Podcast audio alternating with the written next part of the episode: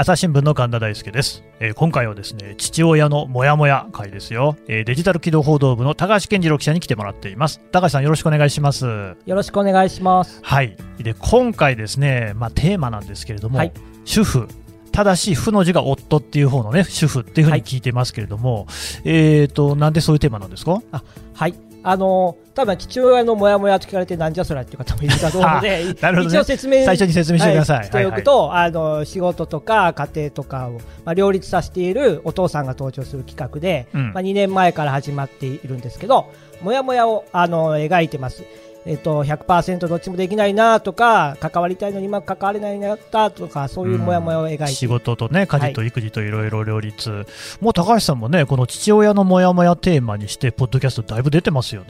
そうですね。あのー、はい。何本だか分かんないけどね。出させていただいてます。はい、はい、まあ、そういう企画です。はい、で、今回の主婦の方なんですけど、これは、はい、あ今回、あの主婦や主の夫。で、うん考えました。というのはやっぱりあの世間的にはまだまだ男は仕事で女は家庭みたいな、まあ、古い考え方がやっぱ根強いなというのは感じてます。ね、でそういう中でじゃあいわゆる立場をこう逆転させた旧来のイメージから逆転させた主婦から見たらこう社会ってどう見えるんだろうかとか、じゃあそもそもその家庭のなんていうか、あの家庭自体がどう映るのか、意義をどう見出すのかみたいなところが、もしかしたらよりクリアに分かるんじゃないかなと思って、主婦をテーマにしました。なるほどね、これ、どうなんでしょうね、やっぱりそのジェンダーとかではなく、性的なこう、ね、役割の違いとして、まあ、単純に例えばおっぱいが出ないとかそういうことあるじゃないですか、はい、じゃ男性と女性で同じ主婦っていうね発音のものでもなんかやることって違ってくるんですかね？あでもあの今回以外にも主婦の方を取材させてもらってるんですけど、うん、よく言われるその出産と授乳以外は父親もできるみたいなことはまあ皆さんおっしゃるんですけど、うんうん、まさにその通りででその通りでやっぱもやもやするいわゆるあの女性の主婦がもやもやするポイントとそのシュオットがもやもやするポイントって実は一緒だったりすることもあったんですよ。同じですか？重なってくる？例えば、あの夜子供をお風呂に入れたりご飯を食べさせたりするリズムが家庭の中ではあると。うんうん、でもさお父さんがほろ酔い加減で子供を寝かしつけようと思った時に帰ってきちゃうと、うん、そうなると子供がこうなんかあのワイワイ気分が盛り上がっちゃって 寝なくなるでイライラするとかはそれは多分家庭のこうマネジメントしてる側から見るイライラであって、そういうのって男女変わらないんだなっていうのはこれまで取材してきては思ってます。なるほどね。あもうだから実際にそういう取材を高橋さんも結構積み重ねてるんですか、はい。はい、うん。そうするとそこら辺のその役割っていうのはやっぱり変わらないと。性別は関係ないということですか、はいそうですね、そこはやっぱ強く感じてます。なるほどね、で今回その、まあ、実際にね、取材をされた方からお話が聞けるっていうことなんですよね。そうですね。あの今回はあの実際に取材をしています、うん、えっと、中島博之さんという方で、4年前に主婦になった方なんですシュウォットにね。シュウォットになりました。はいはい、でこの方は、うん、あの学校の先生なんですけど、仕事人間なんですよ。えー、でもじゃあ、シュオットにどうしてなったんですかね。そうなんですそのあたりの話とか、うんうん、週あのもうずっと働いてるような先生が、うん、逆にこう家庭の中に入ったことで、何が見えるのかとか、先生特有の立場から子どもと接してどうなっちゃうのかとか、ね、そうかそうか、普段からその子どもと接する立場にはあるわけですもんね。はい、そうです。しかし、学校の先生といえばね、激務だっていうふうにもね、うん、やっぱ自分たちが小学生、中学生だった頃もそう見えてましたしね、はい、大変だろうなと思うんですが、そこからのこう切り替えなんかもね、どうしたのか、いろいろ聞いてみたいことはありますけれども、はい、今日はあれですよね、回線つないでいただいてるわけですよね。そうです、はいでは中島さん、よろしくお願いします。あ、こんにちは。中島と申します。よろしくお願いいたします。よろしくお願いします。よろしくお願いします。では、あの、早速伺いたいと思います。今、あの話にもあったんですけども、中島さんは学校の先生であって、しかもあの仕事人間だったというふうに伺ってるんですが、そのあたりの話伺えますか、はい、えーと、私はあの今、今年で41歳の年齢になるんですけれども、はいえーと、大学卒業してからすぐにあの母校である、うん、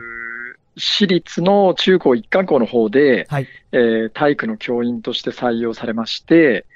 えー、そこから、まあ、最終的には14年間、ずっとこう体育の教員をしながら、えー、また部活の顧問もやってですね、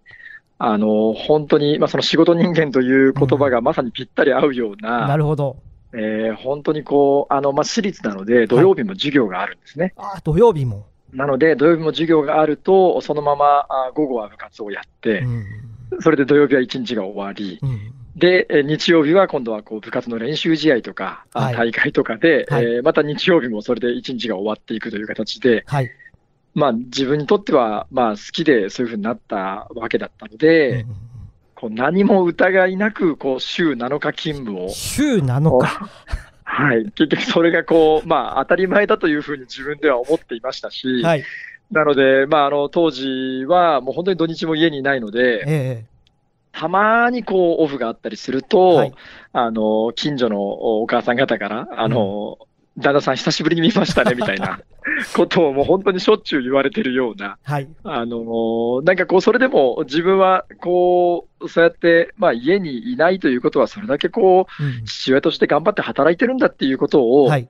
まあ、どこかこう誇りに思ってるぐらいな感覚だったと思うんですね。なるほど、なるほど。はい、ではあったと思うんですけども、はい。あ部活はどんな部活だったんでしたっけ？あ私はバスケットボールの部活をやっていまして、はい。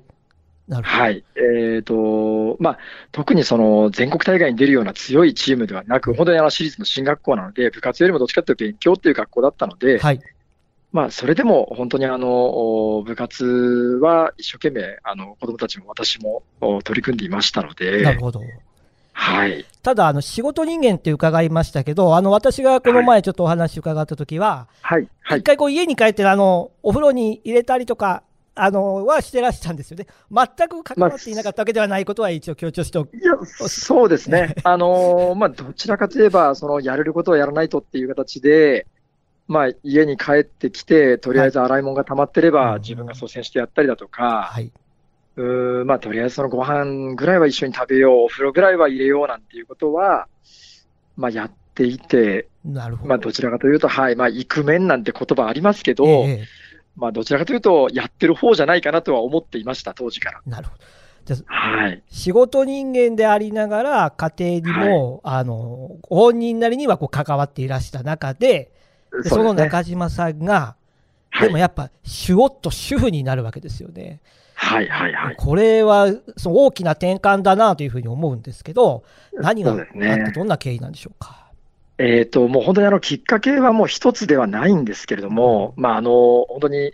どなたに話しても、体育教師でもうあの将来もちゃんと安定していて、それをなぜやめて主婦をっていうふうな大きな決断ですので、はい、あの当然こう、ちょっとした動機だけではないんですが、ええ、まあ、一つは、まあ、やっぱりその私学で、まあ、ずっと同じところにあの、いわゆる公立の学校の生と違って移動というものがないので、はいはい、まあ、ずっと同じところにいるっていうことに対して、うん、まあ、最初は自分もあの夢が叶って、もう定年までずっとここにいるぞっていうふうに思ってたんですけど、え、まあ、だんだんこう途中から、うんなんかこう毎年同じような生活で自分がこう、だんだん慣れてきてしまっている部分に対して、うん、なんかこう、ちょっとこう、違和感が出てきたというか、なるほどまあ、ちょっと外の外の世界を見たくなったっていう部分も当然あります。なるほど。で、その中で、まあ、ちょっと大きなものは、えーと、私はそう思ってたときに、えー、今から8年前になりますけども、はい、母親がちょっと亡くなりまして、うんちょっとその急にあの難病だと言われて、1年ぐらいでこうちょっとあっという間にいなくなってしまったので、あのまさかそんなに早く母親がいなくなるとも思っていなかったですし、ですので、まあ、病気になってあの入院してとかそういうふうになった時も、あのまあ、父親の方からはもっとこう見舞いに来いよみたいな感じで言われたんですが、あの自分としてはまあ本当にこう、申し上げた通り、週7日勤務ですので、なかなかそういう時間も取れない。またこう、取っていなかったとしても、なんかこう、忙しくしてることが親孝行じゃないですけれども、まあ、あの子供が頑張っているんだと、活躍してるんだっていうふうに母親は思ってくれるんじゃないかなっていうふうに、まあ、実際思っていましたし、なるほどまあ、それはあの間違ってはいなかったとは思うんですが、ええ、どうしてもこう本当にそんなにあっという間に亡くなられてしまうとですね、まあ、どうしても本当に自分がこう教師として生活してるっていう、その生活の仕方って、本当に合ってたんだろうかっていうふうに、まあ、ちょっと思い始めたこともありました。なるほど。はい。で、えっ、ー、と、合わせて、こう、父親の方も、はい、ちょっとあの、実は母親が亡くなるよりも先にこう、癌を患ってたので、えー、まあ実は、あの、現在も父親はまだ健在なんですが、はい、まあそういった父親の方が先に病気もあったので、ちょっともうその病気の父親が残されてしまったっていうこともあって、まあ、ちょっと今度は、あのこれで父親までいなくなったら、自分は本当に後悔できるんだろうかっていうような思いも実際あった中で、あの今度はこう妻とそういう話をしたときに、はいはい、あのちょうどこう私は子供が3人おるんですけれども、えー、人はい、あの今はい、今現在は中学2年生の男の子と、えー、小学校5年生の女の子と、はい、あとは保育園の年長さんの男の子がいるんですけど、はい、あの当時私がその主婦になった時っていうのは一番下の子が1歳半ぐらいということで、うん、あの一番下の子の育児休暇から、まあ、妻が、妻もあの公立の中学校の教員をしていたんですけれども、はい、まあ、妻がその復帰に合わせる時期だったので、なるほど。まあ実はその妻の方から、実は、あの、じゃあもうあなた主婦でいいんじゃないっていうふうに言われたんですね。なるほど。奥様から主婦でいいんじゃないと。いや、そうなんですね。なので、私自身が、はい、あの、辞めて、主婦をやってみようかっていう自分の決断は、みじんもその時はなかったので。なるほど。あの、正直、ちょっとものすごい抵抗でしたね。そうですよね。まあ、奥さん、はい、その奥様がそうおっしゃったとか、お母様が亡くなられたとか、はい、まあ、いろんなこう、変化とかね、言葉があったと思うんですけど、はいはい、でもその仕事人間だった中島さんが、180度変わるような、シュゴットにこう言われた時の、そのと今は違うかもしれないです。当時の受け止めっていかがだったんでしょうか？いや、もうあの、受け止められないですよね、最初は。本当に。あの、妻からもう、あの、まあ、何度か、もう、話をするたんびに、だから、主婦でいいって言ってるじゃないのっていうふうに、何度も言われるんですけども、何回言われても、はい。いや、ちょっと待ってくれと。もう本当にあの、これだけ働き詰めだった自分が、はい。あの、主婦になるっていうのが、その当時はですね、ええ、イコールこう、働かなくなる、イコール何もしなくなるっていう、そういう発想だだったので、やっぱりこう周りからどう思われるんだろうかと、もう自分はなんかこう、ダメ人間になってしまうんじゃないかみたいな、あのもうそういうふうに、まあ、考えてた部分が大きかったので。なるほど。でもそれはね、はいやっぱこう男は仕事じゃないですけど、なんか仕事をしてることが、こう自分のね、生きがいみたいになってくると、それがなくなっちゃったらどうなるんだろうみたいな、そうですね、不安はね、あると思います。で、はい、でもそれでも一年発起して、主婦になられるわけですよね。はい、はい、そうですね。でそうなると、その家に、まあ、それまではそのお風呂なんか入れていたし、遊べるときは遊んでいたと思うんですけど、はい、お父さんっていうのが、やっぱ家の中で結構こう特別な存在だったんじゃないかなというふうに思うんですよね。でそうですね。それがその主婦、主夫になると、やっぱ、はい、四六時中家にいるというか、いて当たり前の存在になる。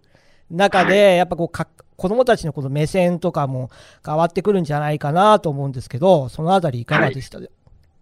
えっ、ー、と、まあ、おそらくですね、子供たち自身は、そんなにこう、家に普段からいるのがお母さんだったものがお父さんに変わるっていうのが、うん、おそらく大したことはなかったと思うんですね、子供からすると。はい。別にこう、何も、あの、抵抗はないというか、感じだと思うんですが、もう私自身がですね、ええ。あの、結局今までは本当にこう朝と晩しか顔を合わせないような生活で、はい、まあ、それこそ子供のいい部分しか見ないというか、あの、まあ、もう、親バカかもしれませんけども、本当にこう、素直にすくすく育ってるなってすごく、あの、いい子だなっていうふうに、こう、思っていたんですね。はい。まあ、それが、こう、あの、まあ、時期も合わさったかもしれないですけれども、えー、まあ、四六時中一緒にいるということは、はい。あのまあ、恋人とか、あの夫婦と一緒で、えー、あの、一緒にいる時間が長く長くなれば長くなるほど、うん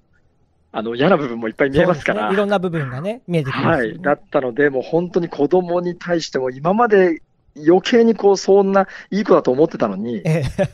なんかこう、あのこの野郎って思うことがたくさんありますね、本当に。なんか、はい、という生活でしたね。なんか失敗談というか、まあ、ある意味こう対等になるとか、目線があったんじゃないか、合うっていう言い方もできるかと思うんですけど、なんかこう、ご自身の中で、ああ、これはしまったな、みたいなことってあったりしますか、いや、もう本当に日常から多々あったんですけど、はい、あのー、まあ、その中でちょちょっとこう、二つというか、2点お話しさせてもらえれば、あれなんですけど、はいはい、えっと、一つは、まあ、その、自分が逆にこう、ずっと教員をしてたということが、ちょっと邪魔をしたというか、はい、あのー、ちょっとそれを話すと皆さん、え？っていうふうに思われるんですけど、うん、あのー、まあ、結局、その教師という立場、その職業がやることというのは、はい、まあ、子供たちに何かをこう指導するとか、まあ、子供たちを導くとか、諭すとかですね、はい、まあ、そういうことを、わからないことを教えてあげるとかいうのが、まあ、当然、こう、その職種ですから、なので、どうしても自分のその感覚が抜けないというか、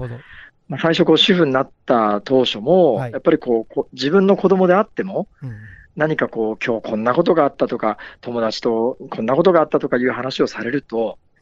どうしてもこう、それを聞く側に回りきることができなくてですね。なるほど。どうしてもこう自分の考えを言いたくなってしまって。導きたくなるわけですね。もうそうですね。もうそういう時はそうしな、こうしなきゃいけないんだ。もう、それは、それは違うんじゃないかとか、はい。あの、その時はこうした方がいいよっていうふうに、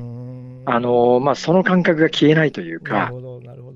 まあ、今考えてみると、まあ、あの、途中で自分もハッとしたんですけれども、やっぱりそうやってこう、ああしなさい、こうしなさいっていうのが、ええ、子供からすると学校に行ってもそういう人がいて、家に帰ってきてもそういう人がいるっていうのは、あの、本当にこう子供にとっては安らぐ場所がなかったんじゃないかなっていうふうな反省が自分の中で途中からやっぱ芽生えて、まあ、そこから、まあ、妻からも、あの、話を聞いてあげるだけでいいんだよっていうふうに、あの、言われたんですけど、まあ、なかなか難しかったですね、自分自身も。で、はい、10, 10, 年以上ね、先生としてやってきたわけですもんね。そうですね。まあ、それがこうね、いわあある意味、こう、教師という、よそのこう、との対面だとすると、うんそれがやっぱりこう自分がそうやってこうした方がいいよって言った時に、あ、わかりました、じゃあそうやってやってみますっていうふうにこう、先生ありがとうございますっていうふうになるわけじゃないですか。その感覚がいるので、どうしてもこう自分が何か言ってあげた方が、結果的に良くなるというふうに思ってしまって、なるほど。なので、子供の方は、うん、まあ、それでね、子供が、でもさ、とか、ああだしさ、こうだしさっていうふうになると、なんで言うこと聞かないんだっていうふうに、こと自分の中で、まあなんか本当悪循環でしたよね。もう一つまあ、っていうのが、まあ、はい。それがまあ一つ目で、えー、まあそれに付随しての、まあ一番大きな、それを痛感した出来事というのが、えー、まあ当時、まあ長男が小学校5年生ぐらいだったと思うんですけど、はい、もうあのお、きっかけは何を話してたかも全く覚えてないんですが、えー、あの、まあいつものように子供とそういうなんかこう、こんなことがあったっていうで、それはこうしなきゃいけないっていうような言い争いじゃないですけど、話が始まった時に、だんだんだんだんこう、まあ、息子も譲らない、私も譲らないみたいな。エスカレートしちゃいますよね。もうエスカレートして、もう本当に今まで一番じゃないかなっていうぐらいヒートアップした時があってですね。はい、で、まあその時にもう長男もなんかこう、もう感情的になって涙を流しながらですね。えー、まあそれで私もそれでも一本も引けなかったんですけど、まあ途中で、あの、長男にポンと言われた一言が、うんあの、もう僕はもうお父さんのレベルに達してないんだと。で、だからもう自分はもうダメ人間なんだというふうに言われたんですね。まあ、それはもう本当に、俗に言う、こう、ハンマーで頭を殴られたとかいう衝撃でしたね。もう本当に、あの、そこからは、あヒートアップしたのが沈みながら、でも子供がそうやってこう寝た後にですね、ええまあ本当にこう自己反省というか自己嫌悪でしたね。その時はもう今までにないぐらいに、まあ今までも今日、今日も怒っちゃったなとか、なんかそんなぐらいのしょっちゅうありますし、もう世のお母さん方皆さんそうだと思うんですけど、まあそれに、あの、もう比じゃないぐらいに、まあ自分はその自分の息子に自分はダメな人間だって言わせるっていうのは、もう一体自分は何をしてるんだと。なるほど。いうふうに本当に強く思っ、まあ、そこからですね、ええ、あの、聞き役に回るっていうことが、まあ、できるようになってきたなっていうか、ええ、まあ、それでも何、ね、すぐにはこう人間変わらないので、何か言いたくなったとしても、ええ、まあ、お父さんはこういうふうに思うけれども、でも自分が思う通りやっていいよっていうふうに言えるようになりましたね。なるほど。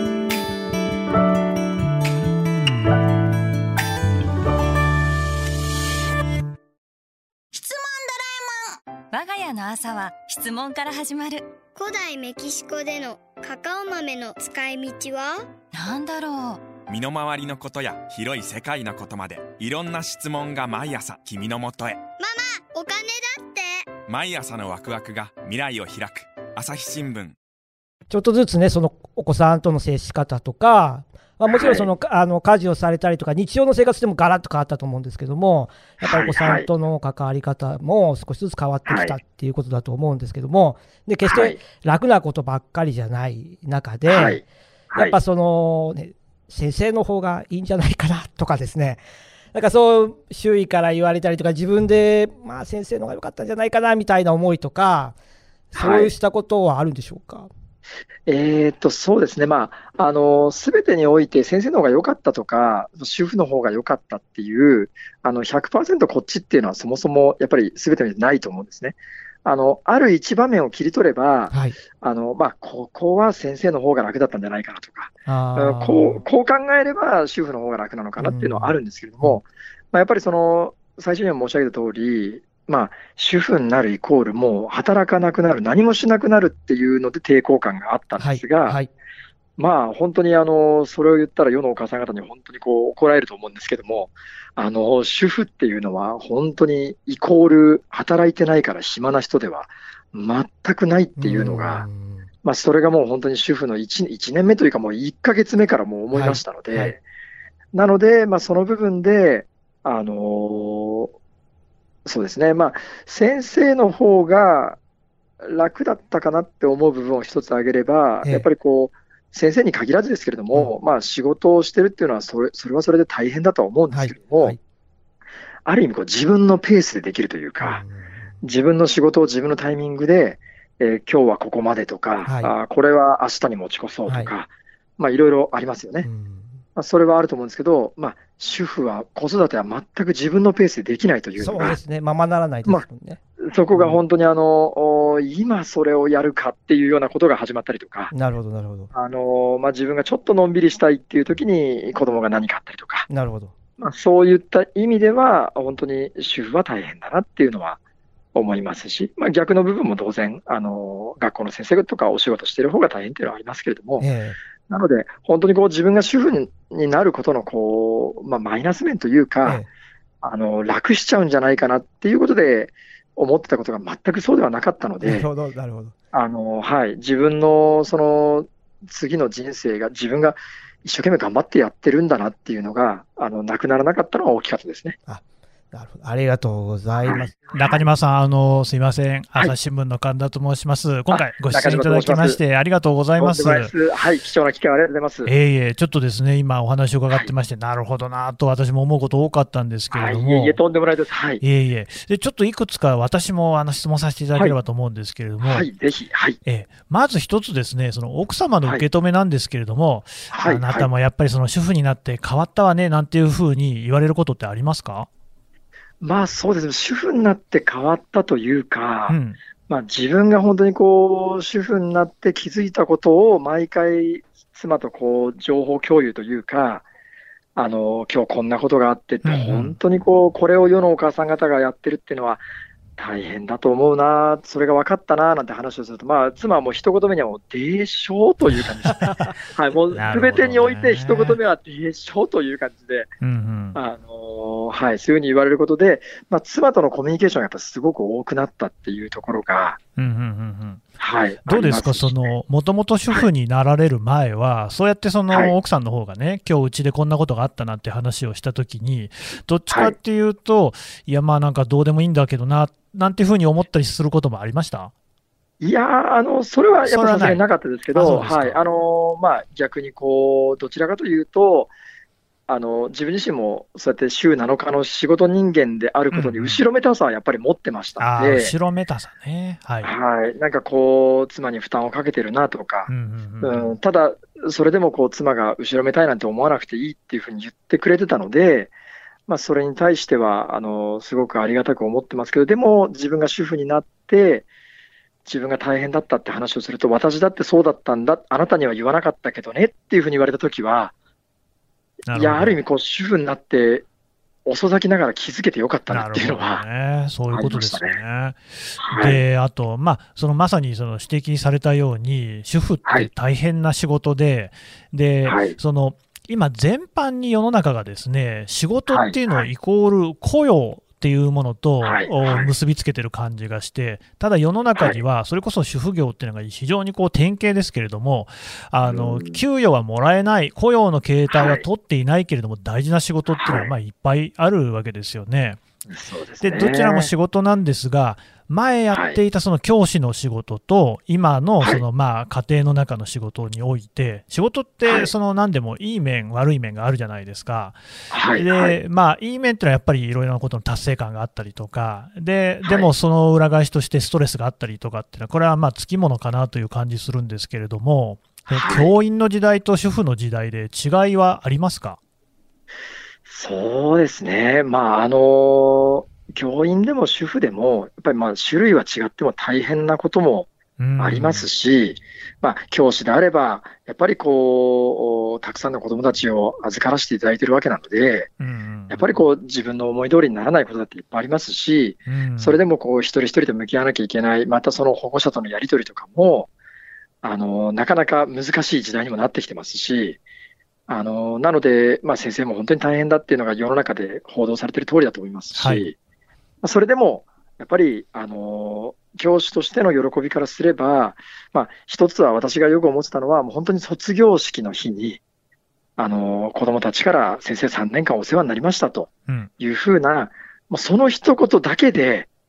次の1年間頑張れると思います。あの、そういうふうに思ってる学校の先生っていうのはたくさんいらっしゃるんじゃないかと思いますし、うんうん、あの、私も部活もやってましたから、部活の引退の時とか、引退の時に先生、お世話になりましたっていうふうに言われると、もう本当にこう、毎回こう涙がこみ上げてましたし、あの、そういった本当にこう、教師としての幸せがあるのと、まあ、同じように、それが主婦に置き換えてみれば、まあ、あの、全然こう、形態は違くなるかもしれませんけれども、あの、よく言われる、う私が男が作った料理でも、子供が美味しい美味しいって食べてくれるとか、あの、父の日とかになんかこう手紙をもらうとか、あの、そういったことが、いや、こんなに嬉しいものかなっていう、また明日からもうちょっとこう、ご飯美味しいの作ろうかなとか、まあそういったものっていうのは、やっぱり同じ喜びはあったと思いますね。なるほど。あとですね、はい、そのもうお話で、なあ、そうだなって僕も膝を打って聞いてたんですけれども、はい、やっぱり僕もその子供の話を聞くっていうのがすごく苦手なんですよね。なんか言いたくなっちゃうんですよ。いや、なります。はい。なるんですよね。それで、まあこれも別にその性別にっていうことではないのかもしれないと思いつつ、例えば学校にも女性の先生ってたくさんいらっしゃるじゃないですか。はいはいその例えば女性の教師の方だと、もう教え導くというよりは、生徒の話を聞いてあげるっていうようなことをより積極的にやっていたりするなんてことは、ひょっとしてあるんですかね？いや、どうですかね。まあ、それは本当にこう、人による部分だと思うんですけれども、まあ、私もその、女性の先生が生徒指導しているときをずっとこう、そういう目線であの、見てないわけですね、当時は。そうですよ、ね、当時は全く見てませんので、あの、どちらかというと、自分たちと同じように、ここはこうしなきゃだめだっていうふうに、あなたそれは違うよっていうふうに言ってるところの方が、今の自分として思い返しても多かったと思いますけど、もしかしたら今の、今現在この経験をした自分が、もし教師に戻って、その女性の先生を見たら、あ、さすがだなって思う部分は、もしかしたらあるかもしれないですね。うん。はい、であと、さっきの話の中でね、卒業式の場面出てきましたけれども、はいはい、子育てもいずれ卒業式が来ますよね。つまり、お子さんが独立していくっていうのが多分卒業式ですけれども、はいはい、まだやっぱその日のことを想像するってことはちょっと早いですかね。あの、想像はまだできないんですけれども、うん、あの、ちょっとそれに付随して、その私の亡くなった母親と、うんうん、その父親が、あの、昔実は、私は、私自身が3兄弟の末っ子なんですけれども、はい、私自身が大学を卒業するっていう、もう本当に最後ですよね。卒業式というものがもう終わるわけじゃないですか。ええ、一番末っ子が大学を卒業するっていうその日に、あの父親と母親が、まあ、家でこうゆっくり顔を合わせて、一つ終わったねっていうふうに、もう3人で一番下が卒業したねっていうことを、あの、しみじみ話したことがあるっていうのを聞いたときは、ちょっとこう、ぐっときましたね。いや、それぐっときますね。はい。だったので、なんかそう、自分にも、私も同じく子供3兄弟なので、あのー、本当に一番下の子が最後そういうふうになるっていう日を夢見て、うんうん、なんかでも、小さい時に、こういった主婦の経験で、あの、子供とどっぷり浸かる時間ができたっていうのは、本当に幸せなんじゃないかなって、今からそれは思います。うん。いや、ありがとうございます。はい、高橋さん、お返しします。はい、中島さん、ありがとうございます。いや、私も。ありがとうございます。自分の娘が、あの、いつか巣立っていく姿を勝手に想像して、勝手に涙が それ、不思議とくるよね、本当ね。ですけどね、涙が出ちゃうんです、これも、なんでなんでしょうね。いや、もうしんみりしちゃいましたけど。ね、いや、中島さん、今日はありがとうございます。素敵なお話を。どうもありがとうございました。ありがとうございます。はい、またよろしくお願いします。失礼します。